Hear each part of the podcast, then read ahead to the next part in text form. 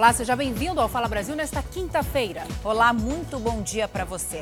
Agora, um caso de assédio que terminou em morte num quartel da Polícia Militar em São Paulo. Um oficial que trabalhava como dentista foi assassinado a tiros pela assistente no consultório do batalhão. O corpo do capitão da Polícia Militar foi enterrado em um cemitério da Zona Sul de São Paulo. Uma cerimônia rápida com homenagens de parentes e policiais do batalhão onde Marcos Ronda atuava. Ronda era dentista do quartel e foi morto a tiros durante o expediente. A autora dos disparos é a cabo Merlim Aparecida Cruz, que trabalhava no mesmo batalhão. Marcos Ronda foi baleado no pulso e no abdômen. O capitão morreu dentro do quartel. A motivação do crime está sendo investigada. A policial Merlin Aparecida trabalhava como assistente do dentista aqui no quartel e antes do crime teria avisado aos superiores que foi assediada sexualmente pelo capitão Marcos Ronda. A Record TV apurou que a policial denunciou o capitão por episódios de assédio dentro do consultório. Merlin chegou a pedir transferência do batalhão, mas nada foi feito. No dia do crime, ela teria reagido a uma abordagem agressiva do dentista. A policial foi presa em flagrante e levada para o presídio militar Romão Gomes. Em nota, o comando da PM lamentou a morte do capitão e informou que tomará providências para esclarecer os motivos do crime. E mais um avião carregado de equipamentos de saúde provenientes da China chegou ao Rio de Janeiro. Entre eles estão respiradores e máscaras. Materiais importantes, né, Zuca, que vão reforçar a luta da Covid-19 na capital fluminense. Vamos ver. O avião vindo da China chegou ao aeroporto Tom Jobim no final da tarde de ontem. A exemplo de terça-feira, o prefeito Marcelo Crivella fez questão de receber os tripulantes da aeronave. Na pista, Crivella comemorou a chegada de 150 novos respiradores, equipamentos de proteção individual e um milhão de máscaras. Segundo o prefeito, no fim do mês, um carregamento com novos equipamentos chega à capital. São mais 420 respiradores comprados na China. O que dá uma tranquilidade enorme para os nossos médicos, enfermeiros, técnicos, pessoal que trabalha dentro dos hospitais, porque não vai faltar o chamado EPI, equipamento de proteção individual. Com a falta de testes do coronavírus, o aparelho importante para diagnosticar a doença é o tomógrafo. Ainda esta semana, as comunidades da Rocinha e Cidade de Deus devem receber o equipamento. Nesses locais também vão ser montadas enfermarias para dar assistência à população. Uma mudança de estratégia da Secretaria Municipal de Saúde. As academias, barbearias e salões de beleza vão continuar fechados em todo o estado de São Paulo durante a quarentena, mesmo com o decreto presidencial que determina essas atividades como essenciais. Assunto para o Lucas Carvalho. Lucas, bom dia para você. O que o governo estadual alegou, hein? Oi Camila, bom dia para você também, para quem acompanha o Fala Brasil. O governador de São Paulo, João Dória, disse que o estado ainda não tem condições sanitárias para fazer a liberação desses estabelecimentos, porque esses locais oferecem um alto risco de contaminação. A Secretaria de Saúde e também o Comitê de Contingência do Coronavírus eles consideram que em salões de beleza e em barbearias existe um contato muito próximo entre clientes e os profissionais. Já em relação às academias, a grande preocupação é com a higienização dos equipamentos, porque a transmissão pode ocorrer a partir das gotículas de suor. Hoje em São Paulo já são mais de 51 mil casos da Covid-19, casos positivos e 4.118 mortes registradas aqui no estado. Camille Salsi. Lucas, olha, em Salvador, Bahia, 52 estabelecimentos comerciais foram interditados por descumprir as regras de funcionamento. Veja. Os fiscais da prefeitura interditaram esta lanchonete funcionando com sistema de drive-thru. Apenas o serviço de delivery está permitido aqui. Estabelecimento que está utilizando o sistema de drive-thru, como também atendendo as pessoas em seu estabelecimento. Só neste primeiro dia de fiscalização, foram flagrados na Pituba, região nobre de Salvador, mais de 50 estabelecimentos descumprindo o decreto municipal. O bairro é um dos que sofreram medidas restritivas mais severas nos últimos dias. A Pituba é um dos bairros de Salvador com o maior número de casos de coronavírus. Até o dia 19 de maio, só podem funcionar por aqui os serviços essenciais. A praia e a orla também estão interditadas para evitar aglomerações. A prefeitura não descarta aumentar as medidas restritivas em outras regiões se cenas como esta continuarem se repetindo. Muita gente nas ruas sem máscara. Uns tentam até esconder o rosto.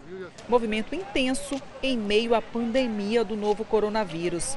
Na central, que recebe denúncias da população, foram 138 mil chamadas em dois meses.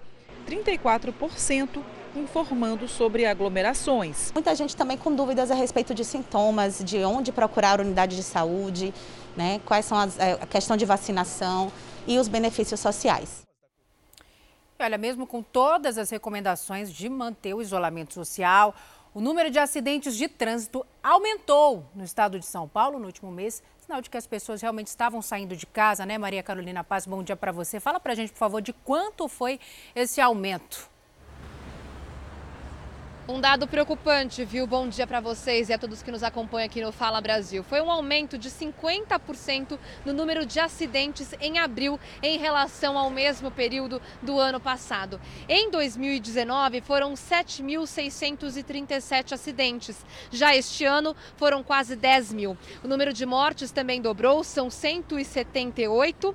168 óbitos no mês de abril e 73 no mesmo período do ano passado. Este foi um levantamento realizado pelo Corpo de Bombeiros. Voltamos ao estúdio do Fala Brasil. Obrigada, Maria, pelas suas informações. Agora a gente fala de uma medida curiosa que vai começar a valer a partir de amanhã em Teresópolis, lá no Rio de Janeiro.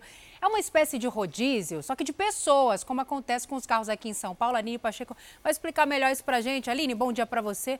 Como é que isso vai funcionar, hein?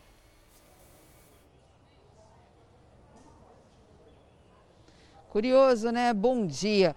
Pessoas com CPF que terminam com número par vão poder circular nos dias pares. E aí, pessoas com CPF ímpar nos dias ímpares.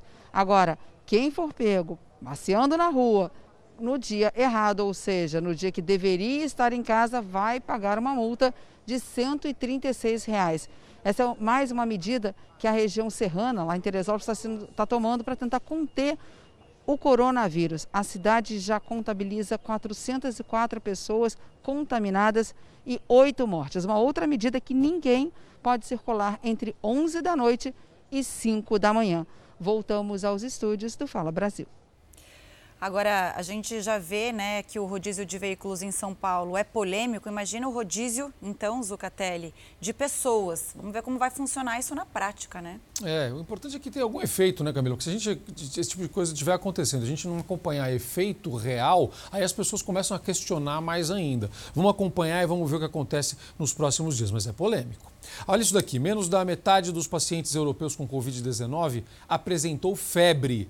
Isso é uma informação importantíssima, porque algumas pessoas têm isso como referência. Ah, se não teve febre, não está doente. Peraí, calma. Um estudo mostrou que as queixas mais frequentes foram mesmo dores de cabeça e a perda do olfato. A maioria dos países do continente europeu já tem redução no número de novos casos e agora comemora a retomada de hábitos que antes pareciam sem importância, antes do confinamento, na verdade, né? Veja na reportagem da correspondente Ana Paula Gomes. A tradicional sobremesa gelada da Sicília já está pronta para os clientes. Um dos principais destinos do verão europeu espera a volta dos turistas. A Itália segue com queda da curva da Covid-19 e alcançou a marca de menos 900 pacientes internados nas unidades de terapia intensiva. Na Grécia, a espera pelos turistas também é grande. O país contabiliza uma queda do produto interno bruto de até 8%. Queda também no Reino Unido, que começou o relaxamento gradual das restrições nessa quarta-feira. O país com o maior número de mortes no continente deve apresentar o plano completo de retomada da economia no próximo domingo. A Comissão Europeia anunciou diretrizes para garantir a volta da circulação entre as fronteiras no continente a partir do dia 15 de junho. Mas os países precisarão ter uma taxa de contágio semelhante e um sistema de saúde eficiente. Na França, já é possível passear e até dar um mergulho na praia. Simples liberdades que foram bastante comemoradas. E a gente segue falando dessa corrida aí para a cura né, do coronavírus, ou pelo menos uma vacina. Três empresas farmacêuticas dos Estados Unidos anunciaram que vão se unir para criar uma vacina contra o coronavírus. E pelo menos 30% das mortes por coronavírus no país foram em casas de repouso. O levantamento do jornal The New York Times aponta a morte de mais 28 mil pessoas, entre residentes e trabalhadores dessas instituições. Pesquisadores americanos chegaram à conclusão de que o coronavírus pode afetar outros órgãos. Alguns pacientes tiveram falência de outros sistemas e coágulos sanguíneos. As crianças apresentaram uma síndrome inflamatória grave que ainda é investigada. O FBI e o Departamento de Segurança Interna dos Estados Unidos formalizaram a acusação contra a China de tentar roubar pesquisas americanas para tratamentos e vacinas contra o coronavírus. A China nega as acusações. Três fabricantes de vacinas dos Estados Unidos anunciaram que planejam trabalhar em conjunto nos testes. Elas já estão na fase de estudos em humanos. A criação desse grupo deve reduzir o tempo de criação, o que fará com que a vacina seja oferecida em tempo recorde. E os cientistas de duas universidades, uma grega e outra americana, descobriram que uma proteína no sangue pode ajudar a identificar pacientes que têm mais chance de evoluir para casos graves. Novas pesquisas ainda serão feitas, mas a descoberta pode ajudar a identificar pacientes que precisam de cuidados logo no começo da doença. A província de Jilin, na China, voltou a ser isolada e essa medida foi adotada porque houve um aumento de novos casos de coronavírus na região. Só está autorizado a sair de casa quem tiver testado negativo para o coronavírus nas últimas 48 horas. Transporte público, escolas, parques, cinemas e academias voltaram a fechar. A Organização Mundial da Saúde disse que é impossível prever o fim da pandemia e que o coronavírus pode se tornar endêmico, como o HIV. No Japão, um remédio contra pancreatite é estudado para combater a doença. Outros pacientes têm sido tratados com antiviral Avigan, também conhecido pelo nome Favipiravir. O primeiro-ministro Shinzo Abe pretende disponibilizar o Avigan de graça aos países que quiserem fazer os testes. A Nova Zelândia começou hoje mais uma fase de reabertura. Restaurantes, cinemas, lojas, cabeleireiros e clínicas voltaram a funcionar. As pessoas também poderão viajar pelo país e fazer esportes radicais. Na Tailândia, um restaurante inovou para manter as medidas de distanciamento. Eles usaram pandas de pelúcia para demarcar os espaços que devem ficar vazios. A medida foi aprovada principalmente pelos que costumam fazer as refeições sozinhos. O prefeito de São Paulo, Bruno Covas, foi internado depois de sentir dores abdominais. A repórter Michele Rosa está no hospital com mais informações para a gente. Michele, bom dia para você. Os médicos já sabem o que o prefeito tem? Bom dia, bom dia a todos que estão nos assistindo. Os exames apontaram para uma inflamação no cólon, que é a parte central do intestino grosso. Segundo os médicos, não é nada grave, mas como o prefeito faz desde o final do ano passado um tratamento delicado contra o câncer, então ele precisa ficar internado e isso requer sim uma observação maior, né? Mas, segundo os médicos, ele está bem, está se alimentando normalmente, está tomando remédios para controlar a dor. A assessora do prefeito esteve aqui agora há pouco no hospital, ela chegou minutos antes da gente entrar aqui ao vivo, ela conversou com a nossa equipe, ela disse que a agenda do prefeito está mantida normalmente. Na agenda dele estavam previstas é, reuniões que seriam feitas por videoconferência. E caso o prefeito não receba alta, talvez até seja necessário né, fazer essas video, videoconferências aqui mesmo do Hospital do Sírio-Libanês, que fica na zona central de São Paulo. Salce, Camila. A deputada Carla Zambelli negou ter oferecido ao ex-ministro Sérgio Moro vaga no Supremo Tribunal Federal, a pedido do presidente Jair Bolsonaro. Moro alega que a vaga seria em troca de mudanças na Polícia Federal. O depoimento da deputada federal Carla Zambelli terminou por volta das 7 horas da noite. Aos investigadores, ela disse que não tentou negociar uma vaga no Supremo Tribunal Federal com o ex-ministro Sérgio Moro e que conversou com ele como amiga, já que Moro foi seu padrinho de casamento. Disse ainda que Moro deve ter deixado o cargo na esplanada pelas sucessivas derrotas que acumulou como ministro. A deputada eh, deixou, eh, eh, diante da pergunta da defesa, ela disse que não foi a pedido do presidente da República que eh, entrou em contato com, com o ministro Sérgio Moro e o que ela queria era que o ministro, que o ministro Moro permanecesse no, no cargo. Também foram ouvidos dois ex-superintendentes da Polícia Federal. Carlos Henrique de Oliveira, que comandou a PF no Rio de Janeiro, disse que nunca recebeu pedidos por relatórios de inteligência ou sobre quaisquer investigações do presidente Jair Bolsonaro. Já Alexandre Saraiva, que chefiou a PF no Amazonas e teve o nome sondado para uma transferência para o Rio, confirmou proximidade com Alexandre Ramagem, diretor da BIM, mas disse que nunca recebeu orientações do presidente da República em relação à Polícia Federal. No Supremo Tribunal Federal, o ministro Celso de Mello aguarda as manifestações da Procuradoria-Geral da República e da Advocacia-Geral da União para decidir sobre a liberação integral do vídeo da reunião ministerial do dia 22 de abril. A defesa de Moro já pediu a divulgação total da gravação. O presidente Bolsonaro voltou a negar que seja contra a divulgação de parte do vídeo da reunião. Tudo que trata do Sérgio do, do inquérito, da minha parte, está liberado, não tem é, sigilo de nada. Não quando trata de outros assuntos comerciais, relações internacionais, tá? ou questões pessoais.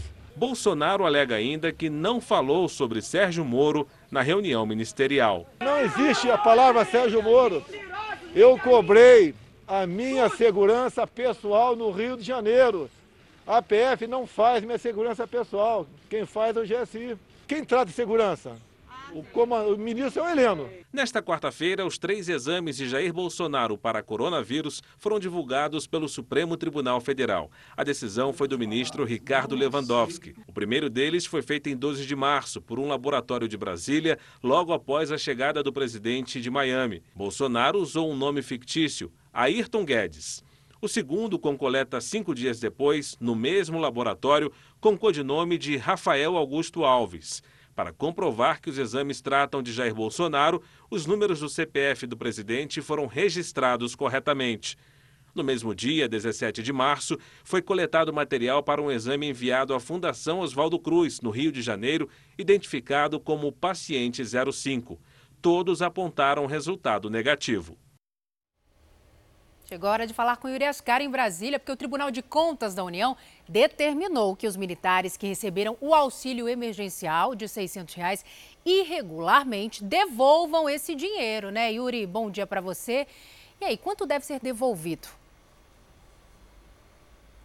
Bom dia, Salsi. De acordo com o TCU, Tribunal de Contas da União, quase 44 milhões de reais foram pagos irregularmente, viu, a mais de 73 mil militares das Forças Armadas. Os servidores não estão entre as categorias habilitadas para o recebimento desse auxílio. E o Ministério da Defesa informou que já está apurando o caso. O Tribunal de Contas da União também determinou que o governo divulgue em até 15 dias no portal da transparência os nomes de todas as pessoas que recebem o benefício e o valor. Salce. Yuri, agora outro assunto. Agora a gente fala sobre a medida provisória que isenta agentes públicos de responsabilidade em caso de erro durante o combate à pandemia. Explica melhor isso para a gente, por favor. Quem pode ser protegido com essa medida? Olha, um dos principais exemplos aí em termos né, de momento que a gente vive de pandemia são exatamente os profissionais de saúde, que apesar de fazerem um trabalho com toda a correção possível, podem sim ser alvo de reclamações, queixas, inclusive de processos judiciais por parentes ou vítimas da Covid-19 em todo o país. Essa medida provisória editada pelo presidente Jair Bolsonaro foi publicada hoje no Diário Oficial da União e trata da isenção de responsabilidade nas esferas civil e administrativa mas mantém as punições em casos de negligência, imprudência ou imperícia. A MP também prevê ausência ou abrandamento de punição para quem provocar prejuízos econômicos no combate à pandemia. A exceção é se ficar comprovado que foi uma atitude proposital. Voltamos aos estúdios do Fala Brasil. Obrigado, Yuri. Olha, crise na quarentena e a crise econômica. Uma pesquisa mostrou que de cada 10 restaurantes, bares e restaurantes do país, dois fecharam a porta, as portas em definitivo no Brasil. É, essa crise pegou muita gente desprevenida, né? Agora, quem ainda resiste está inovando para conseguir manter os negócios. Se não dá para entregar a bebida no copo, vai na garrafinha mesmo, mas vai. Doses de criatividade e paciência tem sido a receita para a sobrevivência do negócio. O bar que atendia ao público do bairro e vivia lotado de repente ficou vazio. Para não baixar as portas, só havia uma possibilidade: fazer chegar até o cliente os mesmos drinks e sanduíches que ele consumia aqui. A estratégia deu certo e o delivery triplicou. Primeiro, mudanças na comunicação. Fizemos uma comunicação focada 100% no delivery e aí foi uma comunicação é, na pegada do, do, do, do conceito do, do, bar, né? uma pegada leve, descontraída, para passar uma mensagem também legal para a galera. Depois, readequação da equipe, diminuição da carga horária e contratação de outros funcionários alternando turnos para conseguir funcionar todos os dias da semana. A gente tinha duas alternativas, ou era de fato fechar as portas para sempre, demitir o staff, ir para casa chorar, ou se reinventar. Resistência só com ela para manter as portas abertas, mesmo com a redução de 98% do faturamento. Vladimir é dono de dois bares. Um deles teve que ser fechado temporariamente. Primeiro deu férias, depois teve que suspender o contrato da maior parte da equipe. Só as entregas estão segurando a barra por enquanto. A gente já vem trabalhando no, no limite desde a primeira semana da quarentena. A gente acredita que se isso permanecer durante mais um mês, dois meses, é, infelizmente nós teremos que, que baixar as portas do, dos dois estabelecimentos. O esforço tremendo é para não entrar para as estatísticas. 20% de bares e restaurantes já fecharam as portas definitivamente, segundo o sindicato do setor. Em redes sociais, restaurantes novos e tradicionais exibem o anúncio de quem não resistiu à crise provocada pelo coronavírus. Pelo menos um milhão de empregos formais já foram extintos. A associação tem mapeado estratégias para ajudar quem ainda continua tentando.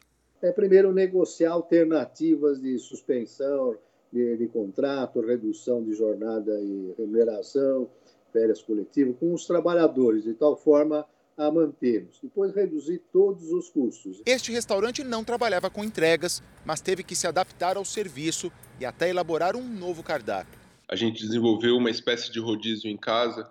A gente que o cliente ele pode escolher até quatro sabores numa pizza. A gente trabalhava até dois sabores, então o cliente pode escolher até quatro sabores numa mesma pizza. Mesmo assim, o faturamento só chega a 20% do que era antes do fechamento do salão.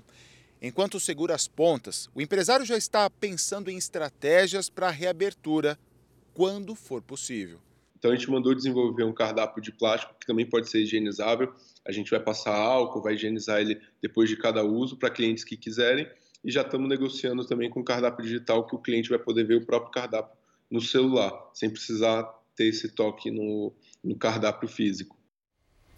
Uma peça de pedra de valor histórico com mais de 200 anos foi encontrada em São Leopoldo, na região metropolitana de Porto Alegre. Paloma Poeta, o que será, hein? Bom dia para você. Como ela foi achada?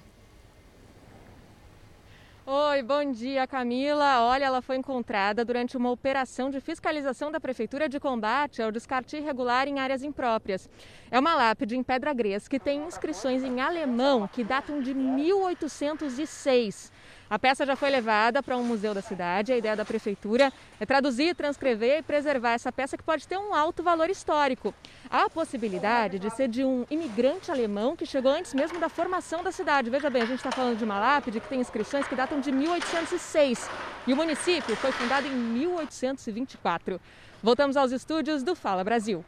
Obrigada, Paloma. Por causa de uma frente fria, fortes chuvas atingiram Salvador na noite desta quarta-feira. Mais de 100 deslizamentos de terra foram registrados e pelo menos 20 casas desabaram. Uma quarta-feira de muita chuva e de contar os prejuízos. Nessa comunidade, a família acordou com a terra engolindo parte da casa. Daquele barulho, bah! Aí eu tô que não vi mais nada, o estralo do vidro quebrando, das telhas caindo. Quase na mesma hora, este barranco também deslizou em outro bairro da periferia. A terra e as pedras de concreto que faziam uma contenção invadiram dois apartamentos de um conjunto residencial. Três moradores ficaram feridos e foram levados para um hospital. Foi um desespero terrível, a população começou a gritar, minha esposa saiu na varanda começando a gritar. O prédio foi condenado pela Defesa Civil. A poucos metros dali, uma casa ficou na beira da encosta. Cenas que se repetiram por várias regiões. Aqui, parte de um quarto e a varanda dessa casa desabaram. Dona Maria tentava dormir quando ouviu o barulho e saiu correndo. Eu catei alguma coisa, botei no saco, então meu celular ficou lá dentro, porque não, não tive tempo de catar. No Acupe de Brotas, região central de Salvador, a terra também deslizou e levou a casa de seu Marcos junto. O pedreiro tinha acabado de sair. Quando eu cheguei aqui, estava tudo de água abaixo. Em algumas regiões, choveu cerca de 200 milímetros em 72 horas, quase 60% do previsto para todo o mês de maio. E a previsão é que a frente fria continue na capital baiana até amanhã. A prefeitura calcula o número de desabrigados.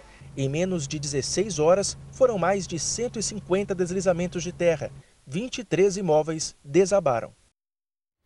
Dois homens foram presos depois de roubar um casal que estava num carro em São Paulo. Os assaltantes chegaram a agredir as vítimas, houve perseguição e o terceiro suspeito conseguiu fugir.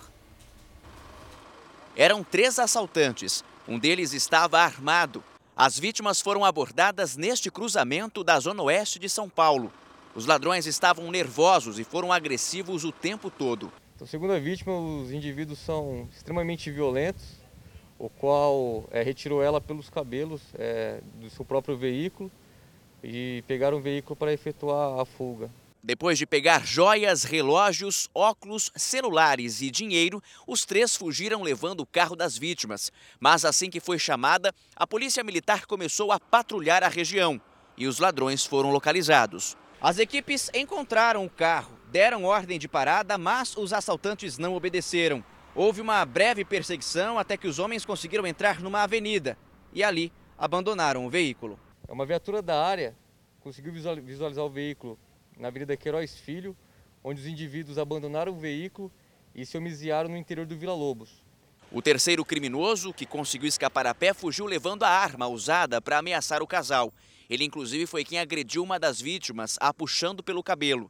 Os dois detidos são maiores de idade e já têm passagens por roubo à residência. O carro roubado e todos os pertences das vítimas foram recuperados. A polícia tenta encontrar o terceiro assaltante envolvido no crime. Vamos novamente ao Rio de Janeiro, porque desvios na área da saúde são alvos de duas operações que acontecem agora de manhã por lá. Uma dessas operações é ligada à Lava Jato. Aline Pacheco, a gente fala de novo com você. E uma dessas ações aí mira justamente o desvio de quase 4 milhões de reais. É muito dinheiro.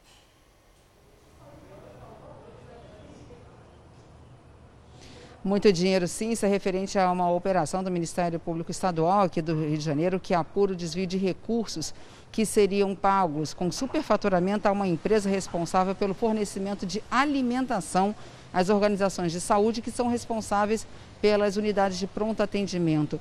Seriam quase 4 milhões de reais. Só que desde 2012, essa empresa já teria recebido mais de 762 milhões de reais dos fundos da área de saúde.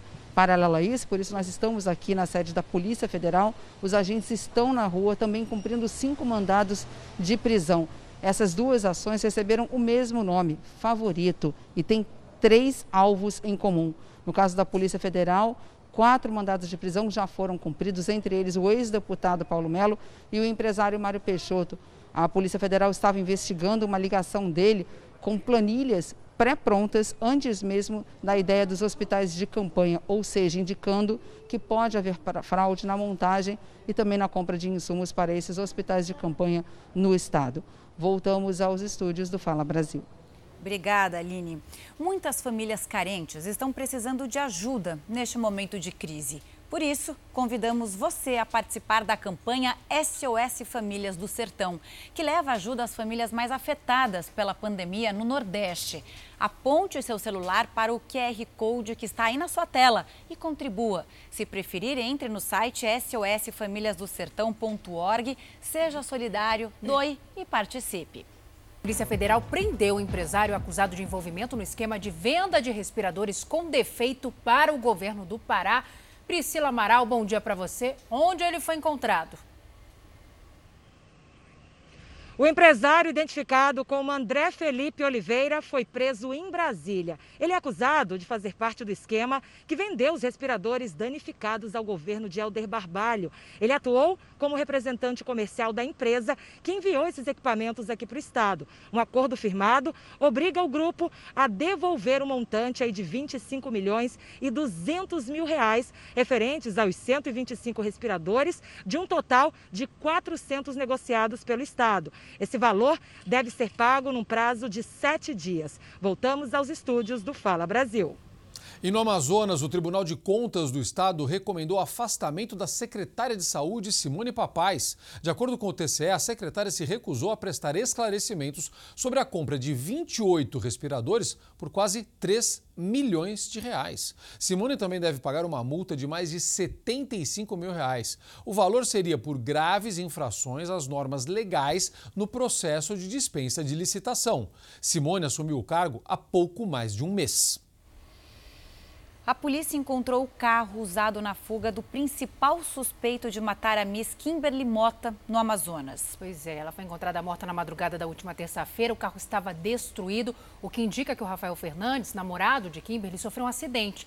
Mas ele continua foragido. A polícia de Roraima montou uma força-tarefa para encontrar o Rafael e a suspeita é de que ele ainda esteja no estado.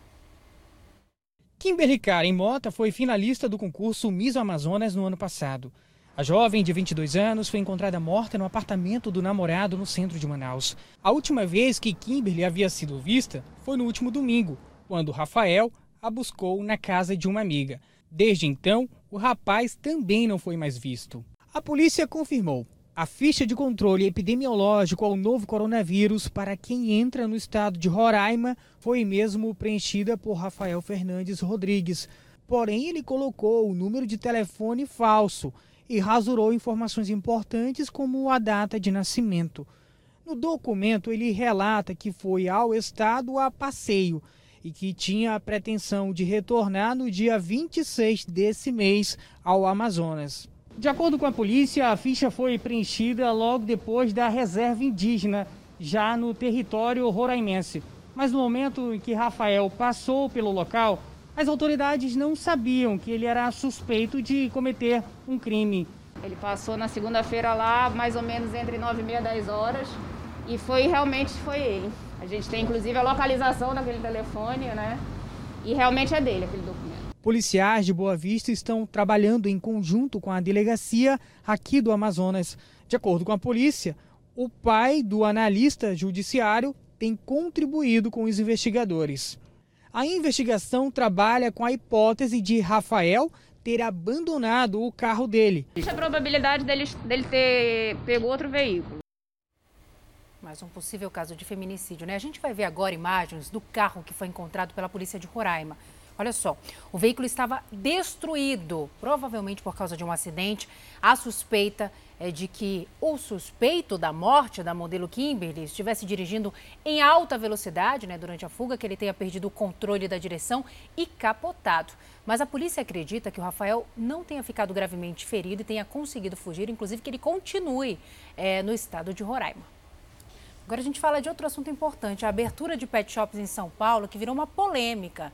A prefeitura proibiu o funcionamento dos serviços de banho e tosa. E aí o governo do estado liberou, agora ninguém sabe mais o que fazer. Exatamente isso. A situação deixou em dúvida tanto os donos de animais quanto os lojistas.